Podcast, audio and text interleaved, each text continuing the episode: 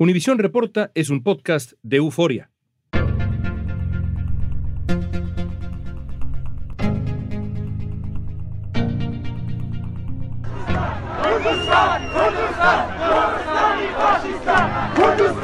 Desde mediados de septiembre, una ola de protestas sacude Irán.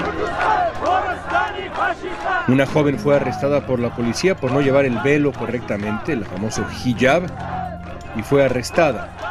Luego murió.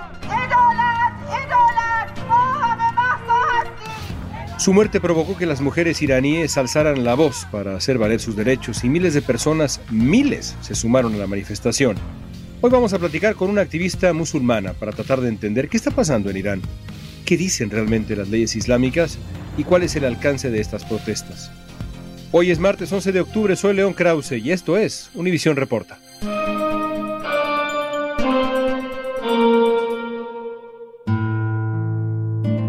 Olivia Cantú es musulmana y dirige una organización que brinda apoyo a la comunidad de esa religión, sobre todo latina, en Florida, llamada Justino Times. Olivia, hablemos de ti primero. Me parece importante establecer con quién estamos conversando. Tú eres musulmana. Sí. ¿Cómo te acercaste al Islam? Estaba yo estudiando diferentes religiones.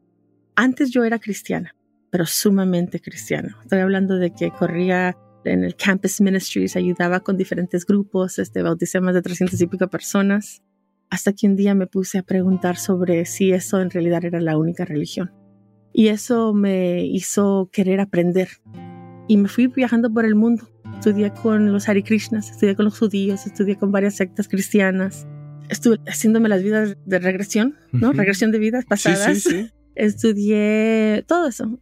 Y un día llegué a Egipto y empecé a estudiar un poquito más sobre lo que era el Islam.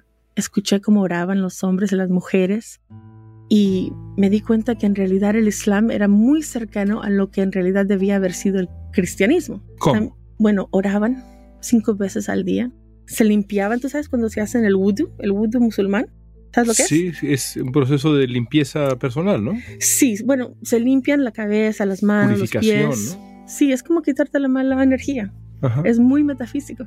Y cuando vi cómo oraban, cuando se se postraban, postraban la cabeza hacia el piso y se levantaban. Dije, Dios mío, es como que están activando diferentes chakras. Uh -huh. No sé si fue que estudié tantas cosas. Uniste una serie de cosas y dijiste, ¿esto representa? Representa mucho más de lo que ellos mismos entienden.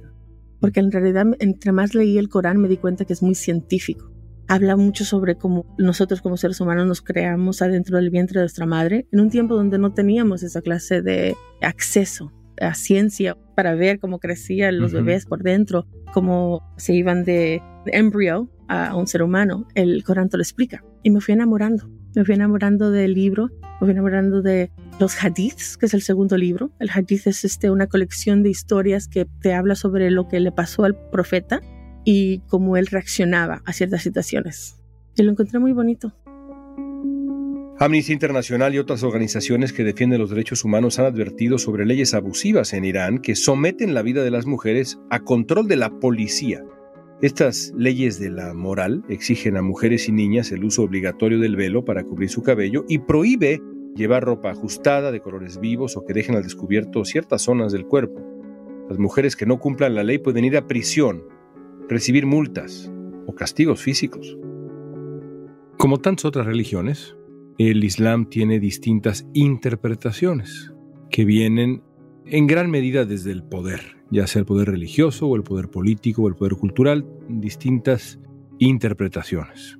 Hoy te invitamos para hablar de la manera como se ha interpretado el Islam en Irán a partir de las manifestaciones que se han registrado en, Irán. ¿Puedes hablarnos de esto que se conoce como la ley de moralidad en Irán, ¿cómo surgió? ¿Cómo afecta a las mujeres específicamente? ¿Cómo es la vida para una mujer en Irán en función de esta policía de la moralidad? Pues te lo puedo decir también por experiencia, porque también lo viví yo. Yo estuve por allá en Egipto por cinco años y pasé por Arabia Saudita y tuve mis tropezos con la policía de la moralidad varias veces. Primeramente, la policía de como le dices aquí, como de la moralidad. De ¿no? la moralidad, policía de la moral. Eso es lo más viejo desde que comenzó la religión. sino era que los tíos o los padres que querían estar seguros que las muchachas no estuvieran muy destapadas, que no hicieran mucho ruido, que no estuvieran tomando alcohol, que no estuvieran teniendo sexo fuera de matrimonio, cosas así. En el 2007 para Irán empezó a ser casi como un ejército. Se pasó de ser algo de que vamos a ayudar a nuestra gente a ser más como que encuéntrenlas y llévenlas a la policía. Creo que fue en 2006. En 2006, para proteger ese abuso de poder que estaban ejercitando e-, este grupo de hombres, ¿no? Pasaron una ley y dijeron, bueno, entiendo que puedes encontrar a estas personas y me las puedes traer, pero no puedes golpearlas, no puedes hacer nada, las tienes que llevar directamente a la policía. Cuando dices que pueden detenerlas, ¿haciendo qué? Es decir, ¿qué sería un acto, una conducta castigable para una mujer en Irán desde la perspectiva de esta policía de la moral o la moralidad? Pues esto, enseñar mi brazo, me estás enseñando en este momento, para quien esté escuchando nada más el podcast, me estás enseñando tu antebrazo que tienes debajo de, tu saco, la manga de tu saco. Sí, enseñando esto de aquí, como te dijiste, el brazo, enseñando mucho el cabello. ¿Podrías estar como estás ahora frente a mí con el cabello al aire, suelto en Irán? En Irán y Afganistán no, en los otros países sí. Pero en Irán entonces, si no te comportas como acabas de señalar, te pueden llevar detenida. Sí, pero solamente hacia la policía, no lo que pasó con esta muchachita, que la agarraron a golpes y la metieron en una camioneta, la llevaron a la policía y la siguieron golpeando, que fue porque murió. Eso no debe de ser y no es legal. ¿Te refieres a Masa Amini, esta chica kurda de 22 años que fue detenida? ¿Cuál es su historia? ¿Cómo llegó ahí? ¿Qué le ocurrió? Bueno, Masa estaba visitando a su familia. Es una niña kurda. ¿En Teherán? Sí. Se fue a Teherán, a la ciudad grande, una niña del campo, imagínate yendo a la ciudad, y tenía 22 años y solamente fue como una niña visitando, no estaba enseñando nada de lo común. Yo no sé si a lo mejor a la niña se le cayó un poquito el hijab, tenía calor, no sé, pero era una muchachita que siempre usaba su hijab. Podría haber sido mi hija, podría haber sido cualquier niña yendo a la escuela, viendo a su familia, yendo al supermercado, y le tocó un policía particularmente estricto, la detienen y fallece. Ahora recuerda esto, los kurdos los ven como terroristas ya en Irán. Entonces podría haber sido también un aspecto de, racismo, no sabemos. El viernes 16 de septiembre, Masa Amini murió en un hospital de Teherán después de pasar tres días en coma. Las cámaras de seguridad mostraron a Masa caer al suelo durante el arresto. Los testigos dicen que la golpearon dentro del camión que la llevaría a un centro de detención, pero el general de brigado de la policía dijo que murió de un fallo cardíaco repentino. Amnistía Internacional exigió una investigación a fondo de su muerte.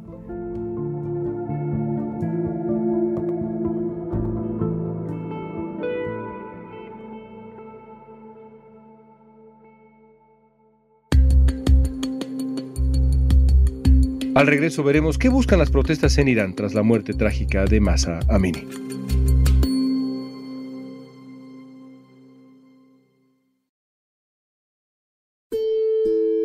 Platicamos con Olivia Cantú sobre la muerte de Masa Amini y las leyes islámicas.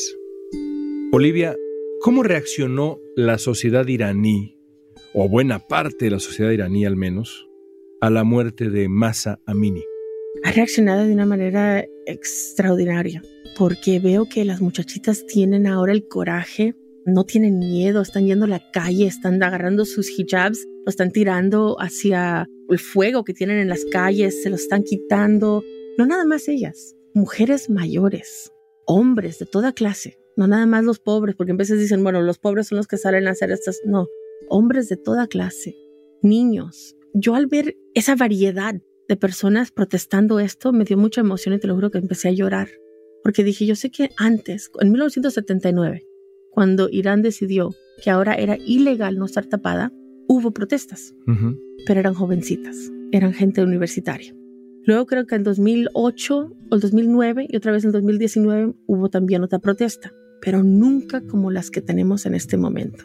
¿Por qué dices eso? ¿Por la cantidad de personas? ¿Por qué tan extendidas están las protestas o porque también están participando todos estos sectores. Todo esto no lo habíamos visto así como lo estamos viendo Nunca en la historia de la República Islámica de Irán. Jamás. En cualquier país, en cualquier ciudad. Mira, yo estuve durante la revolución en Egipto y nunca vi lo que estoy viendo ahora en la televisión. Estoy viendo personas de toda clase de grupos, de todas edades, educadores, estoy viendo profesores, estoy viendo hasta mismos políticos que están teniendo el coraje para decir, ya no más, estamos cansados.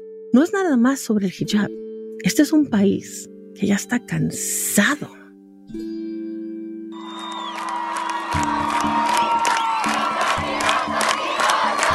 Como parte de las protestas por la muerte de Masa Amini, mujeres de diferentes ciudades de Irán se quitaron el velo y lo quemaron en sitios públicos.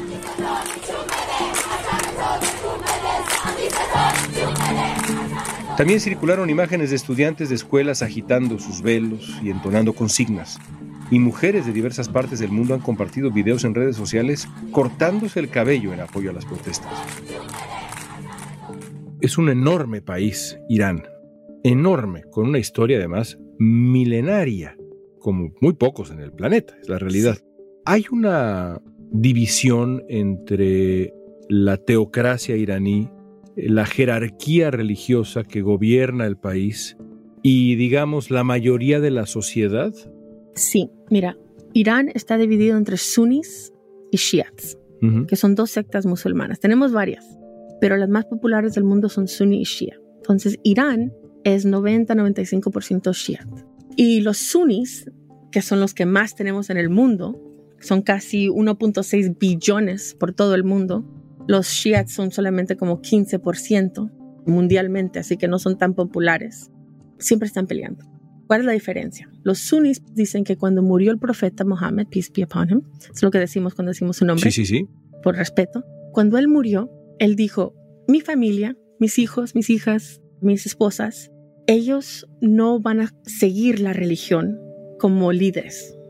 El que va a seguir la religión como líder va a ser el que me enseñó a mí, mi mejor amigo, Abu Bakr. Los sunnis respetaron lo que el profeta pidió. Los shias dijeron, no, no, no, no, no, vamos a seguir a Ali, porque Ali viene de la línea del profeta Mohammed. Entonces son dos sectas de la misma religión que son muy diferentes, pero siempre están peleando. Y ahorita el que controla Irán son los shiats, y que son más religiosos, son más extremistas. Las mujeres en muchos casos, ya lo describías, están quemando su hijab. Como mujer musulmana, ¿qué significa ese acto? Pues te lo digo porque casi lo quemo yo también cuando me lo quité. It's freedom. Mm. es libertad. libertad.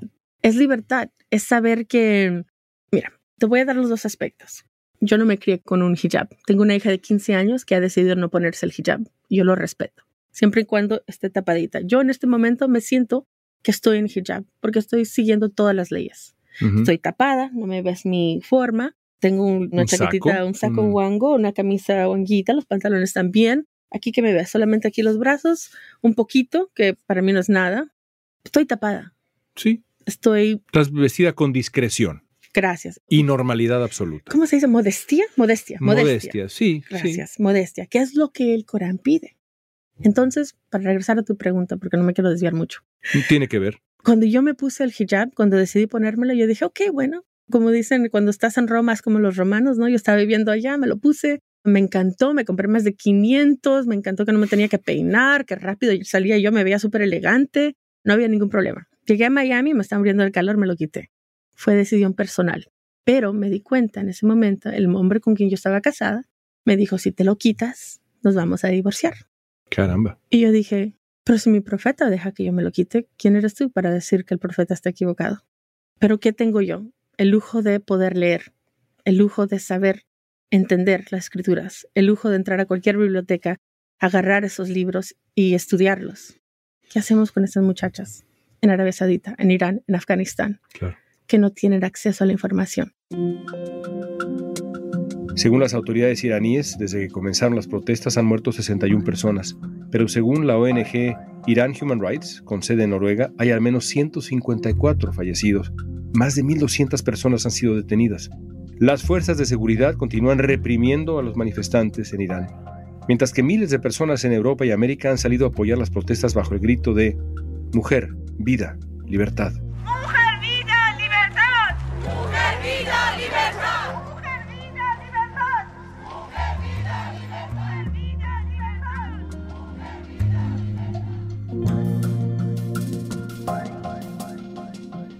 Al escucharte entiendo más, entiendo mejor el grito de las protestas. Mujeres, vida, libertad. Tres palabras. Mujeres, vida, libertad.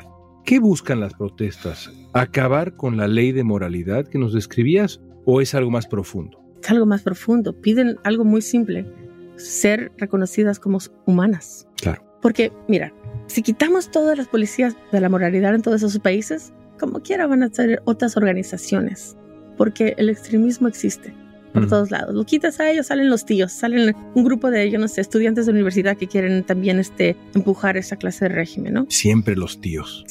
Bueno, así decimos nosotros en Islam, ahí vienen los tíos, ¿no? Um, pero lo que más quieren esas mujeres, y te lo digo porque yo también lo viví, es ser reconocida como humana, saber que mi opinión cuenta, saber que yo no me desaparezco porque me pongo un hijab. Muchas veces yo teniendo ese hijab puesto, desgraciadamente porque estaba casada con un hombre que era extremista y no entendía la religión, yo era invisible. Eso es horrible.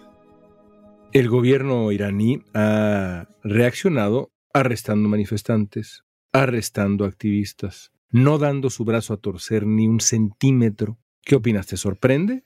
No, para nada. Mira quién tienen de presidente. Ibrahim Raisi.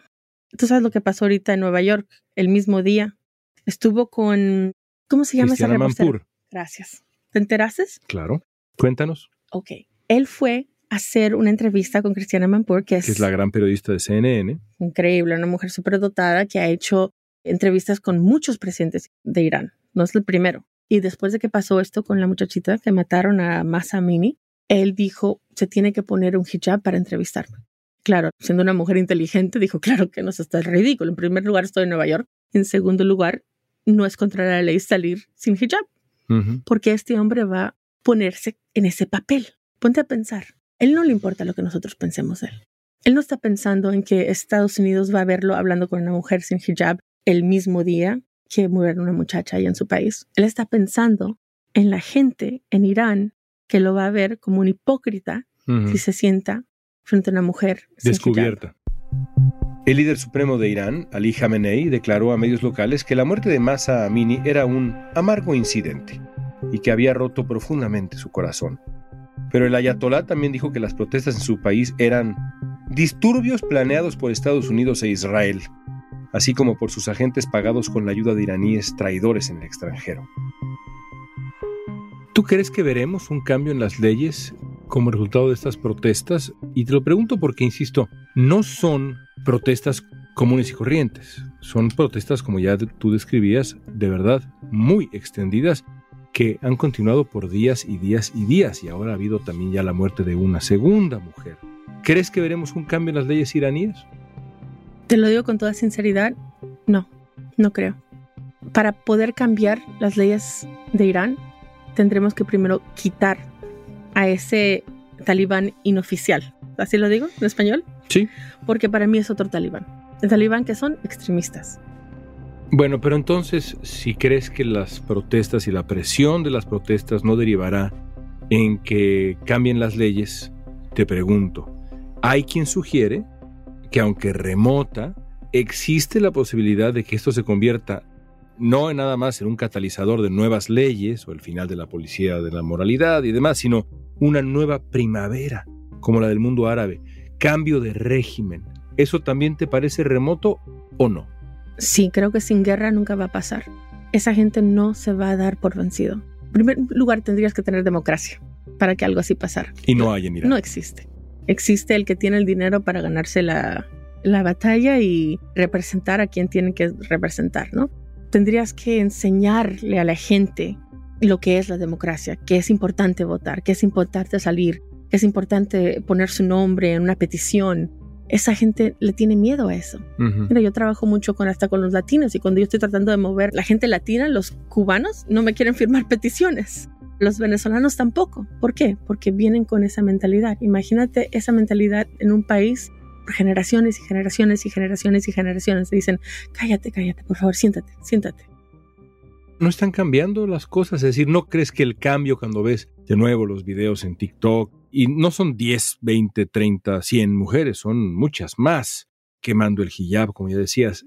Es decir, lo que entiendo al escucharte ahora es que quizá no eres tan optimista porque piensas que no está tan extendido todavía, que no es suficientemente masivo. ¿Te leo bien? Pues mira, para Irán sí está extendido, porque Irán el 70% de las mujeres ahí van a la universidad. Son mujeres educadas. También Irán es muy famoso por ser el primer país en usar los blogs, que escriben este, sus artículos por el Internet. Saben usar lo que es este social media. Entonces, existe la posibilidad que esas mujeres exijan su derecho. Pero, honestamente, por experiencia y por haber estudiado esto en otros países, no creo que el gobierno lo permita sin violencia Mayor. mayor. Quiero cerrar con una pregunta que en muchos sentidos ya respondiste, pero quiero que nos digas. Tú, como mujer hispana, practicante del Islam, ¿crees que debería existir esta policía de la moralidad? Claro que no, claro que no. No pienso que es justo que venga alguien a imponernos, especialmente cuando nuestro profeta, peace be upon him, nunca nos dijo que teníamos que practicar. Te voy a decir una historia bien rápido antes de terminar para que entiendas. El hijab nació porque había una guerra entre Arabia Saudita, donde él vivía, y Yemen. Y él mandó a sus esposas a que vayan a Yemen. Y llegaron unos hombres y dijeron, oye, vi a tus esposas y los estaban molestando. Entonces les dijo, ok, tápense para que no las molesten. Y se fueron así. Luego dijeron, oye, vi a tu esposa la vi usando el baño. Pónganse el manto hacia alrededor para que cuando vayan al baño no las vean. Ok, bueno, y así nació. Durante todo eso empezaron a enseñar el Islam y veían que las esposas del profeta siempre andaban tapadas. Pero lo que no nos informan es que durante esa época había una guerra. El contexto histórico. Sí, ellas tenían que viajar solitas. Entonces, claro, para que no llamen la atención, decía, tápense. Claro. Me lo hubiera dicho mi padre también, no siendo musulmán, Olivita, tápate. No dejes que te vean. Ponte algo negro de noche para que pases sin que te vean. ¿Por qué eso se convierte en te tienes que tapar el cabello? ¿Cómo? ¿Y por qué una policía me lo tiene que forzar? ¿Basado en qué? Tantas cosas en la religión son así, y no nada más en, en el Islam. Olivia, qué placer escucharte. Gracias por estar aquí con nosotros. Gracias por invitarme, ha sido un placer para mí.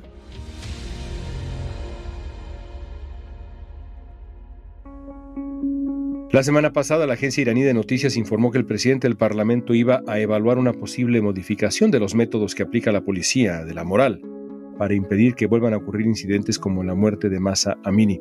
Pero el portavoz de la Junta Directiva del Parlamento aclaró que los diputados y los responsables del país insisten en la implementación de las leyes islámicas, incluido el uso del hijab, y que la fuerza policial está obligada a cumplir con sus deberes, aunque también respetan la vida humana y su preservación.